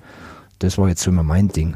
Und da äh, habe ich eigentlich, das, das, gehört dazu. Ob es heutzutage auch noch möglich ist, weiß ich nicht. Wenn ich dann wieder, irgendwann war doch mal der Spieler von, von Frankfurt da, da wurde irgendwo wieder gefilmt, der, äh, der Österreicher, wie heißt der, der Innenverteidiger. Hinterher. Äh, genau. So Sachen gab es halt damals nicht. Also die Vorfälle gab es, aber es wurde halt nicht festgehalten. Also von daher äh, schade eigentlich, weil es so eine Mannschaft, glaube ich, auch brutal zusammenschweißt. Und das äh, ist doch schön, wenn man loszieht, zusammen auch einen trinkt und äh, Spaß hat. Und das, äh, das, das, ist, das bleibt doch einfach hängen. Wir haben so viele Geschichten, wenn wir da zusammensitzen von früher, was da so passiert ist. Äh, sensationell, aber auf dem Platz war halt dann wieder, ja, da wurde halt gearbeitet. Gab es so eine Lieblingsmannschaft von dir, wo du sagst, es ist ähm, man muss ja nicht die anderen äh, deswegen weniger mögen, aber so eine, so eine Mannschaft, wo du sagst, die, da hat einfach die Chemie ganz besonders gut funktioniert. Ja, schon in dem Jahr, wo Felix Magath hier Trainer war, äh, wo wir diese, der, der uns auf dem letzten Platz übernommen hat in der zweiten Liga und wie der uns dann durch seine Art, aber irgendwie, ich weiß nicht, ob, das, ob der das absichtlich gemacht hat, kann ich bis heute nicht sagen. Irgendwann werde ich ihn schon mal fragen. So dieses, äh, diese, diese Psychospielchen nicht zu sprechen oder in der Halbzeitansprache mal eine Viertelstunde gar nichts zu sagen. Also das muss man mal mitmachen. Wenn der Trainer reinkommt und erstmal gar nichts sagt.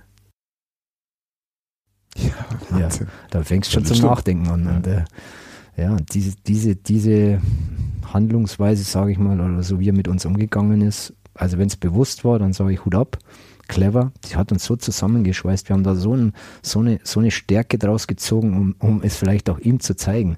Und diese Mannschaft, die war schon, das war genial. Die war nur unterwegs, da waren super Typen auch drin. Manchmal auch äh, grenzwertig, muss ich auch sagen, aber das haben wir halt immer gebogen durch die Ergebnisse dann. Und haben uns dann irgendwie über die Ziellinie gerettet, sind aufgestiegen und diesen, äh, wurde ich ja hier vor kurzem mal gefragt, was so mein denkwürdigster Moment war. Und so dieser, diese Rückkehr, dieses, es war von den Stuttgarter Kickers, sind wir aufgestiegen, Mittwochabend Rückkehr nach Nürnberg, am Plärrer hier, die ganze Straße voll bis zum Hauptbahnhof, das werde ich nie vergessen. Mittwochabend, zweite Liga, okay, also, aber da hast du gemerkt, hey, das ist Wahnsinn, dieser Club ist so geil und äh, wir haben im Bus da und alle schon wieder gefeiert, das war, äh, war, war eine Top-Mannschaft. Ja, weiß ich gar nicht, 98, 99 war das ja. Ja, und davon sind ja auch einige immer noch hier in Nürnberg. Also es ist auch so eine, so eine Mannschaft, wo ganz viele auch gesagt haben, hey, ich mache jetzt Nürnberg, obwohl es vielleicht nicht meine Heimatstadt ist, mach sie zu meinem, meinem Lebensmittelpunkt. Ja. Ich habe gerade eben mal gefragt, gibt's gibt's von, den, von der Zeit beim FC Bayern, gibt's so ein paar Kontakte? Die gibt's hier natürlich eher, klar, weil du in der gleichen Stadt, Stadt wohnst, ähm, aber möglicherweise auch deswegen, weil eben der Verein auch so besonders ist und die Mannschaften so besonders waren. Wer war in der, in der Magath-Mannschaft alles? War der Driller schon da? Nee, das war, das war kurz nicht später. vergessen wieder, ja. nicht, dass da einer noch sauer ist, aber äh, Torwart war damals ein Goran Czurko, nicht Andi Hilfiger kam aus Österreich dann, äh, aus, aus der Schweiz, Entschuldigung, äh, dann Thomas Ziemer, Martin Driller, Thomas Richter, Armin Störznowegger, im Christian Wind, Möckel vorne Möckel, noch, ne? Möckel, genau. Möckling, Möcklinger. Dann äh, vorne äh, haben wir noch im Winter Sas, äh, Ziric geholt, wir haben nie vergessen. Erste Training in der Schweiz. Alle bei uns schon wieder so, ah, der läuft ja nichts und so, der ist, äh, der ist nicht gut. Und ich so, hm, nee, langsam. Ich sagte, das ist ein Killer. Und dann waren so die ersten Freundschaftsspiele, Ball, Bumm, Drehung, Tor. Und haben alle schon gesagt, oh, unsere Chancen aufzusteigen sind definitiv gestiegen. Und äh, war ein super Typ, der Sascha es hat einfach alles gepasst und drumherum halt Magath, der uns gar getriezt hat, gepusht hat, getreten hat, muss man auch sagen. Und äh, ja, überleg gerade, den habe ich vergessen. Äh, ja, das war so. Markus Kurtau, das war so ein Spieler, der kam von Leverkusen, Kurti, auch Wahnsinnstyp. Ich glaube, jetzt auch heute irgendwo Co-Trainer naja, die dann halt auch powern schnell wieder weg. Aber so, das hat, das hat halt einfach gepasst hier. Und das, dieses Nürnberg ist schon so, ich, wenn du die Leute siehst hier oder sprichst, jeder hat sich hier wohlgefühlt. Diese Stadt äh, hat auch eine gewisse Herzlichkeit, muss ich sagen. Ich fand die Franken bei mir am Anfang auch, ich, ich mag also Leute, die nicht gleich beim ersten Moment alle da umarmen, so wie die Rheinländer war ich ja auch. Das ist mir ein, Typ, ein Tick zu viel. Hier war es auch, auch eine gewisse Reserviertheit und das mochte ich und glaube, das wissen auch viele zu schätzen. Es ist einfach hier, ja, es ist eine, eine, super Stadt, super, super Atmosphäre auch. Man kann hier feiern. Es ist trotzdem noch überschaubar, finde ich. Und glaube, deswegen sind auch viele hier hängen geblieben und haben wahrscheinlich viele auch hier ihre Frauen kennengelernt. Ich weiß nicht, kann ja auch ein Grund sein. Und die Karl-Heinz Wildmer sollte die Frage stellen, warum bist du eigentlich mit dem zusammen? genau. Weil du ähm, das Rheinland ansprichst, du warst, äh, du warst Trainer bei, bei Uerdingen. Das war, glaube ich, eine ganz merkwürdige Erfahrung, auch äh, mit einem mit einem äh, Millionär im Hintergrund. Äh, ich glaube, wo die Kinderstube nicht ganz so ausgeprägt war, müssen wir, glaube ich, auch nicht viel drüber reden.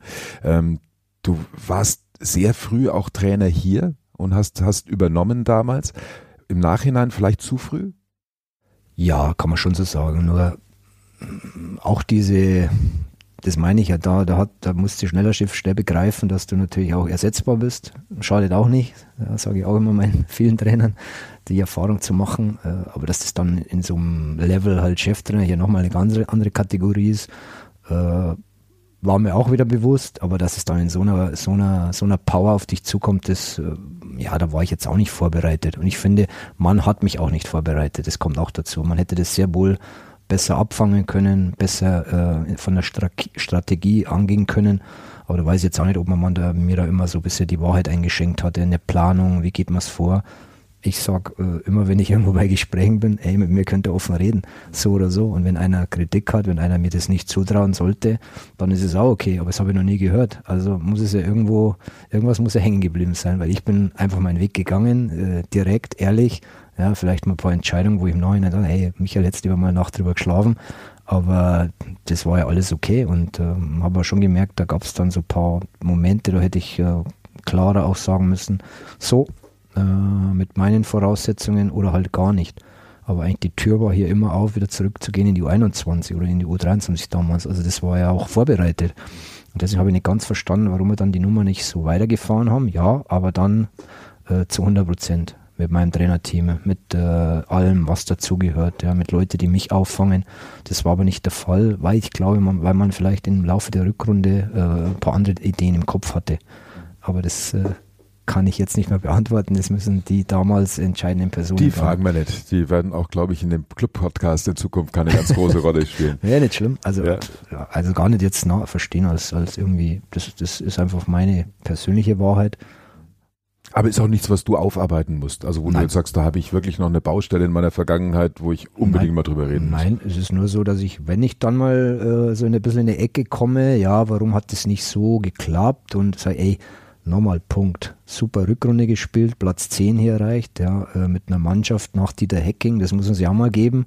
Dieter Hecking war hier schon so ein Alpha-Tier, ja, der hier viel bewegt hat und dann kommst du als Junger, hm, musst du erstmal, wirst aber mit der Mannschaft, wir spielen eine der besten Rückrunden, äh, musst dann immer noch so ein bisschen erklären, ja, Bundesliga, geht das? Da habe ich mich schon, da musste manchmal halt in die, in die Abwehrhaltung. Und das hat mir nicht gefallen, weil ich das auch nicht vom Naturell bin mich zu verteidigen. Ich weiß, was ich kann, muss ich niemand erzählen, aber wenn ich irgendwo in die Ecke komme und sage, hey, nee, stimmt so nicht. Und dann, natürlich haben wir dann in der, dieser Vorrunde die Ergebnisse nicht geliefert, ist ja auch okay. Aber was mir so manchmal ein bisschen zu kurz kommt, dass wir da in dieser Rückrunde verdammt gute Arbeit gemacht haben. Wir haben mit Reuterson äh, zusammen natürlich, aber diese Mannschaft halt äh, ja ans Level geführt haben. Und das war das war top. Auch von den von den ganzen Charakteren. Keine einfache Mannschaft und das äh, war schon ein großer Verdienst auch vom, von meiner Seite. Und das bleibt manchmal ein bisschen hängen, wühlt einen dann einmal wieder auf, aber das ist für mich nicht, das ist so und das ist abgehakt. Aber das gehört auch zu meiner Geschichte hier und das kommt mir manchmal ein bisschen zu kurz. Du bist jetzt Leiter Nachwuchsleistungszentrum und da schließt sich ja der Kreis. Jetzt haben wir über beispielsweise über Social Media geredet, was sich natürlich signifikant verändert hat, weil es einfach vor, vor 15 Jahren gab es noch kein Handy, mit dem man Bilder machen kann. Ähm, Bringst du das deinen Spielern bei in der U17, in der U19? Ist das Thema hier auch am NLZ zu sagen, wie gehe ich damit um? Ja klar, also es ist nicht nur jetzt unser ja, Wunschdenken, sondern es wird auch, das ist so, auch so ein Thema, was natürlich vorgegeben wird, auch von der DFL, vom DFB ähm, macht eure Schulungen. Aber auch da ist, finde ich, wichtig, das nicht in den Raum zu werfen, sondern Leute hier zu haben, sei es mit, mit unserer Pädagogin hier, mit der, mit der Magda äh, Thiel, die, die natürlich die Aufgabe hat, dann mal natürlich hm, da feinfühlig zu sein und zu sagen, hey, wo gibt es da eine Baustelle, das den Jungs auch nochmal in einem persönlichen Gespräch nochmal rüberzubringen, also einfach auf der Hut sind, ja, dass sie sich da nicht auf irgendein Glatteis begeben. Aber wir machen unsere Schulungen hier, wir haben gewisse Themen, die wir abarbeiten, ja, die, die schon vorgegeben sind. Kinderschutz zum Beispiel, solche ist natürlich schon was, was wir natürlich sehr, sehr äh, wichtig nehmen. Und äh, dementsprechend natürlich unsere, unsere Jungs auch versuchen, da mitzunehmen. Was entscheidend ist, mitnehmen. Nicht irgendwas reinwerfen, das ist die Regel, sondern die müssen wissen, warum, wieso, was kann passieren, wenn ich da zu naiv bin, ja, wenn ich da zu gutgläubig bin. Und äh, ja, das ist schon auch ein wichtiger Ausbildungsauftrag. Deine überwiegende Tätigkeit findet am Schreibtisch statt. Wie viele Berater hast du so am Tag, am Telefon oder persönlich hier? Ja, das ist ja bei uns schon so, dass wir diese ganzen äh, Themen schon äh, nicht nur ich abarbeite, sondern ich habe meine Mitarbeiter hier und äh, dementsprechend Berater würde ich jetzt sagen, am Ende des Tages versuchen sie mich dann halt auch noch zu erreichen, ist nicht schlimm. Ja, oder ich, ich weiß aber, von wem das abgearbeitet wird. Die Hauptarbeit ist hier schon Gespräche mit Trainern, ja, Zukunftsplanung, mal so generell unsere, unsere Trainingsspielphilosophie auf, auf Papier nochmal zu bringen oder genauer zu definieren. Das ist im Moment meine Hauptaufgabe, natürlich auch Kontakt äh, zu, zur Lizenzabteilung zu halten, ja, die Schulen zu besuchen, das Internat äh, immer im Auge zu haben, Elterngespräche. Und da sehe ich jetzt so, so, so eigentlich meine größte mh, hm, Herausforderung, da wo ich mir am meisten einsetzen kann, so diese, diese Nahbarkeit äh, zu zeigen und den Leuten aber auch äh, klar zu, zu, zu machen, hey, da ist jemand, ja, mit dem kannst du reden. Der hört sich auch mal Kritik an, aber trotzdem am Ende des Tages wissen wir hier beim Club schon, was wir hier tun. Man kann uns vertrauen und das müssen wir aber, dieses Vertrauen musst du dir halt auch immer wieder erarbeiten. Das kommt nicht zugeflogen und äh, für das möchte ich stehen und das ist so mein, mein, mein Schwerpunkt in der täglichen Arbeit. Aber ich habe ja am Anfang gesagt, das ist ein Riesenkonstrukt hier. Aber im Vergleich zu vielen anderen NLZs deutschlandweit sind wir doch eher noch eine kleine Nummer, das muss man auch sagen. Du bist seit über 25 Jahren beim ersten FC Nürnberg. Ähm, immer wieder, natürlich auch mal woanders gewesen, aber seit den 1990ern. Das letzte Mal war der Club Deutscher Meister 1968. Das letzte Mal Deutscher A-Jugendmeister war der Club 1900, ich glaube 74. Da waren ein paar richtig gute Jungs dabei. Ich erinnere mich noch an Horst Weirich, der hatte so eine unfassbare Frisur. Da war ich sehr jung und konnte mich vorzugsweise an die Frisur erinnern. Nee, Aber es war auch einer, der halt dann aus der, aus der Jugend in die, in die erste Mannschaft damals rein ist. Lange zweite Liga gespielt. Ähm, der Club war das letzte Mal Pokalsieger in den 2000ern. Wann werden die Clubfans, die das jetzt hören und die diesen Podcast jetzt seit einer Stunde hören, danke dafür übrigens, äh, wann werden die das wieder erleben? So richtig große Erfolge. Und da zähle ich auch eine deutsche A-Jugendmeisterschaft dazu. Ja, auch von meiner Seite danke für die Geduld, aber auch danke für die Geduld mit dem Club. Äh, ja, du hast schon recht, geht ja mir auch so. Ich, die letzten Erfolge, das ist, äh, wenn man sich daran orientiert, dann ist es lange her. Aber du merkst ja auch, dass dieser Club trotzdem immer in Bewegung ist, lebt, ja, auch von den Erzählungen. Die Leute, die, die sind ja irgendwo, ja, weiß ich nicht, man erinnert sich gern, das ist auch unsere Vereinskultur hier. Aber es muss schon so sein, für mich jetzt speziell im NLZ auch da klar eine Zielsetzung zu haben, realistisch einzuschätzen, haben wir da im Moment eine Möglichkeit, ja, und da müssen wir die Hebel ansetzen. Wenn wir, sage ich mal, in den wichtigen Jahrgängen Spieler verlieren oder eine Großteil von Spielern verlieren, wie es jetzt in den letzten Jahren auch öfters war, zum Beispiel am Bayern München, kann man sich vorstellen, dass wir nicht in der Lage sind, mal so fünf, sechs Jungs äh, adäquat zu ersetzen. Das ist schwierig. Ja, und das müssen wir versuchen zu verhindern. Da gibt der, der Markt bestimmte Dinge vor, auch klar. Ja, aber wir müssen überzeugen durch Wertschätzung, wir überzeugen durch gute Arbeit, vielleicht mal ein paar Dinge justieren, ja, wie wir so, ein, so, ein, so, ein, so eine Jugendarbeit oder weiter verfolgen wollen. Ja, und äh, da versuchen unsere Jungs hier bei der Stange zu halten, die Qualität nach oben zu kriegen. Und dann vielleicht irgendwann einmal wieder zu sagen, hey, wir haben jetzt mal eine U19, U17, die vielleicht wieder mal im vorderen Drittel mitspielen kann. Das ist so der nächste Step. Aber natürlich äh, muss man sich die hohe Ziele setzen. Aber ich finde schon, wenn man so ein bisschen das, äh, das Thema Jugendfußball hinterfragt hier, da muss schon realistisch bleiben. Und da sind andere schon äh, einfach, ja, haben bessere Möglichkeiten wie wir. Das macht Eindruck. Ja, und wir müssen halt äh, unsere, unsere besten Waffen ins, ins Spiel bringen. Und das ist normal, hast du ja gesagt, hier laufen ehemalige rum, die man natürlich auch gut platzieren muss, ja, damit sie rankommen an die Jungs, an die Kinder, an die Erwachsenwerdenden. Und man muss sich Gedanken machen, wie man sich halt generell äh, ausrichtet. Wichtiges Thema Durchlässigkeit. Äh, wenn ein Spieler die Wahl hat, ich gehe jetzt zum großen Top-Club, ja, wo ich weiß, oh, da ist der Weg nach oben steinig, noch hart, fast unmöglich. Und da ist der Club etwas kleiner, aber die haben wirklich bewiesenermaßen eine Durchlässigkeit nach oben, da geht was, da kann ich Profi werden, dann, ja, warum soll man da nicht einen Vorteil haben? Aber das muss man halt kommunizieren, das muss man hinterlegen, frühzeitig hinterlegen und da müssen wir einen richtigen Plan haben, äh, wie wir das angehen. Und äh, das sind so die Themen hier. Träume brauchen wir nicht, aber wir machen natürlich auch vieles gut hier, muss ich sagen. Wir haben gute Trainer, wir haben, ja, wir haben fleißige Mitarbeiter hier im NLZ und dieses NLZ äh, ja, lebt davon. Faule Eier können wir hier nicht vertragen, weil das, das können die, die hier sind, ja, es geht nicht. Wir brauchen Leute, die anpacken. Du hast gesagt, wenn der, was der Markt her oder vorgibt, ähm, da geht es richtig um Geld, ne? Ja, muss man sagen, das ist, das ist die Wahrheit. Äh, Im Endeffekt geht es dann irgendwann auch mal um die ersten Gehälter, ja, U17, U19-Bereich, ja, was geht da ab? Und da haben wir halt, ja, wir fahren eine gewisse Nummer, andere fahren eine andere Nummer, dann in diesem Feld bewegst du dich halt. Aber da reden wir nicht über eine Aufwandsentschädigung von ein paar hundert Euro, sondern da reden wir über Tausender, auch über Zehntausender? Naja, im, im Jugendbereich bei uns jetzt nicht. Also wir haben da unsere Förderverträge, wir sind da seit Jahren in einem stabilen Gebilde drin, da werden wir auch nicht rausgehen. Aber wenn jetzt Bayern München ruft, es gab mal einen Wechsel und der wurde relativ, äh, der wurde relativ ähm, offen transportiert. Das ist jetzt jemand, der hat auch eine Club-Vergangenheit, äh, Timothy Tillmann, der ist, äh, der ist damals aus Fürth vom Kleeblatt äh, zum ähm, zum FC Bayern München gewechselt. Man kolportiert wurden 500.000 Euro Ablöse. Ähm, und äh, nach internen Gesprächen auch bestätigt, die Summe war so hoch. Der ist dann irgendwann zurück zum 1. FC Nürnberg von Bayern und ist jetzt wieder in Fürth. Also das war so der Weg. Aber das heißt, da, da reden wir auch über Hunderttausender Beträge. Ja, was die Ablöse betrifft, ja. auf jeden Fall. Und wenn, bei Gehältern, wenn der zum FC Bayern geht, dann reden wir über fünfstellige Beträge im Monat. Da bin ich jetzt. Äh, Musst du nur nicken. Sieht man ja im Podcast. Ja, aber dass da natürlich jetzt auch ein paar Summen im, im Raum stehen, ist ja irgendwo, ja, jeder, jeder versucht da die Besten zu sich zu, zu bekommen, ist ja auch klar. Der, der, jeder, jeder hat mittlerweile ein Scouting, äh, dieser Markt ist auch gläsern. Ja, früher war es halt oft mal auch ja, was halt, wenn du da einen Vorteil hattest, dann, wenn du besser gescoutet hast, wenn du früher dran warst, heutzutage schlägst deinen Laptop auf, gehst über verschiedene Anbieter rein, kannst jeden Spiel auf der Welt angucken.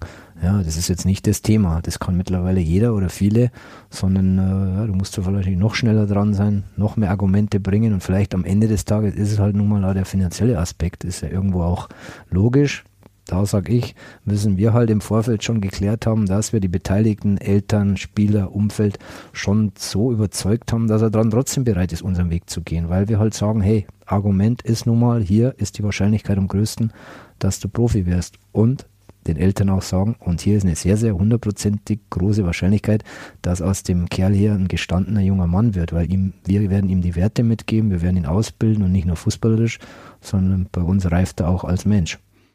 Der nächste große Titel des ersten FC Nürnberg ist es möglicherweise die bayerische Meisterschaft der Ü40-Mannschaft des ersten FC Nürnberg. Okay. Mit Michael Wiesinger und Thomas Ziemer und ja, Andi Wolf darf noch nicht. Thomas Richter, da spielen ja auch etliche mit. Das wäre, die wollen dann auch irgendwann um die deutsche Meisterschaft spielen. Vielleicht ist das der nächste Titel. Ja, äh, bin ich jetzt, ja, schon schön, schöner Titel, aber ist doch auch wichtig.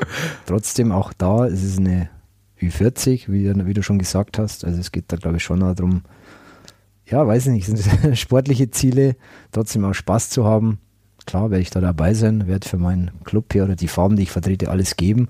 Aber es ist halt eine Ü40 und äh, trotzdem Event, habe ich schon gemerkt, kommt auf uns zu. Wir haben uns qualifiziert und wollen wir uns natürlich teuer verkaufen.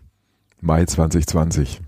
Ja, richtig. Mal schauen, ob dann auch wieder vom Plärrer bis zum Hauptbahnhof die Straße vollsteht. Ja, wahrscheinlich dann nur wir alleine, aber, aber ist ja nicht schlimm. Schön, auch schön. Nein, äh, ja, wird, wird mit Ski ein schönes Event. Michi, vielen Dank für, für echt ein tolles Gespräch und eine, oh, was haben wir jetzt, was haben wir jetzt geredet? Das ist ja ewig, über eine Stunde haben wir jetzt geredet. Sehr schön. Ist nicht langweilig geworden.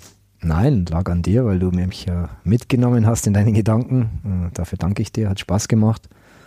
Und äh, ja, natürlich für mich auch schon was Besonderes hier, ja, mit dir das zu machen. Hat mir gefreut halt. Danke dir.